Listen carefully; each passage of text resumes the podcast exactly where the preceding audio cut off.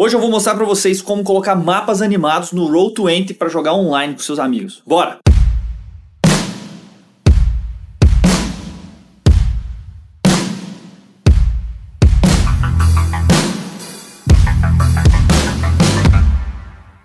E aí pessoal, tudo bem com vocês? Recentemente a gente fez uma aventura da queda de Forkland, capítulo número 34, e lá teve uma perseguição num mapa animado usando o Roll20. E várias pessoas perguntaram pra gente depois da sessão como que a gente fez isso, como que a gente conseguiu colocar um mapa animado no Roll20. E hoje eu tô aqui para mostrar para vocês.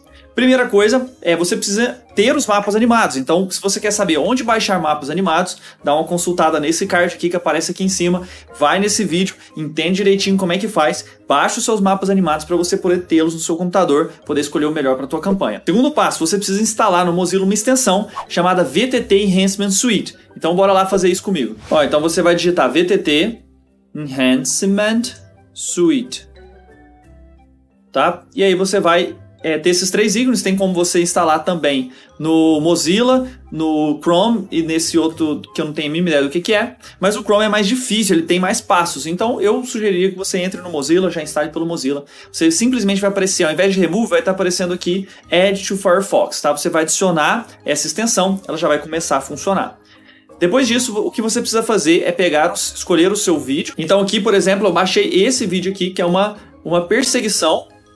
Ó, ele tá passando aqui é, e eu quero que fazer uma perseguição em Elins, né? Em Weavers, Weavers, voadores, e cada um tá em cima de Weaver, então é uma perseguição desse jeito, tá bom? Então vai ser esse cenário.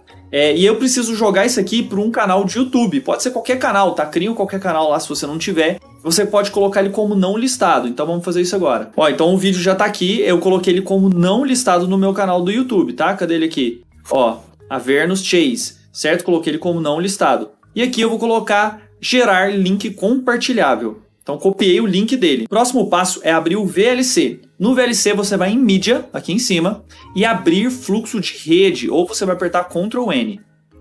Depois disso você vai colar esse link aqui em cima e mandar reproduzir. Ele vai começar a reproduzir o seu vídeo. Você depois vai em ferramentas, informações sobre mídia e vai copiar esse link gigantesco que fica aqui embaixo. Precisa ser todo esse link, tá?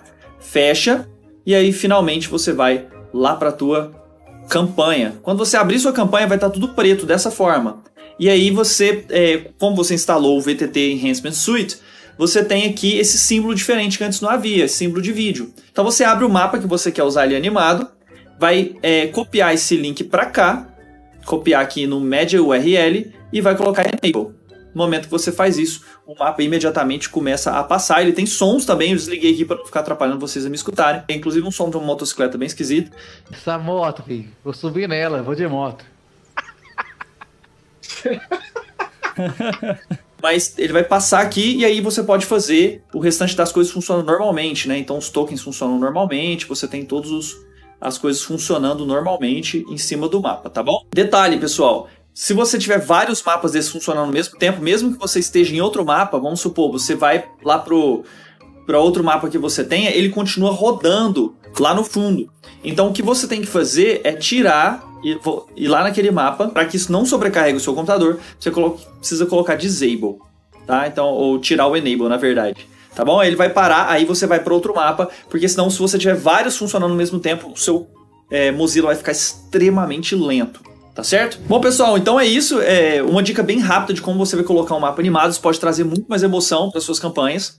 Lembrando que se você quiser mais dicas de como ser um mestre com mais recursos e, e também dicas para jogadores, você precisa se inscrever nesse canal que fala sobre RPG e fantasia sempre. Afinal de contas, o fantástico vive aqui. Até a próxima.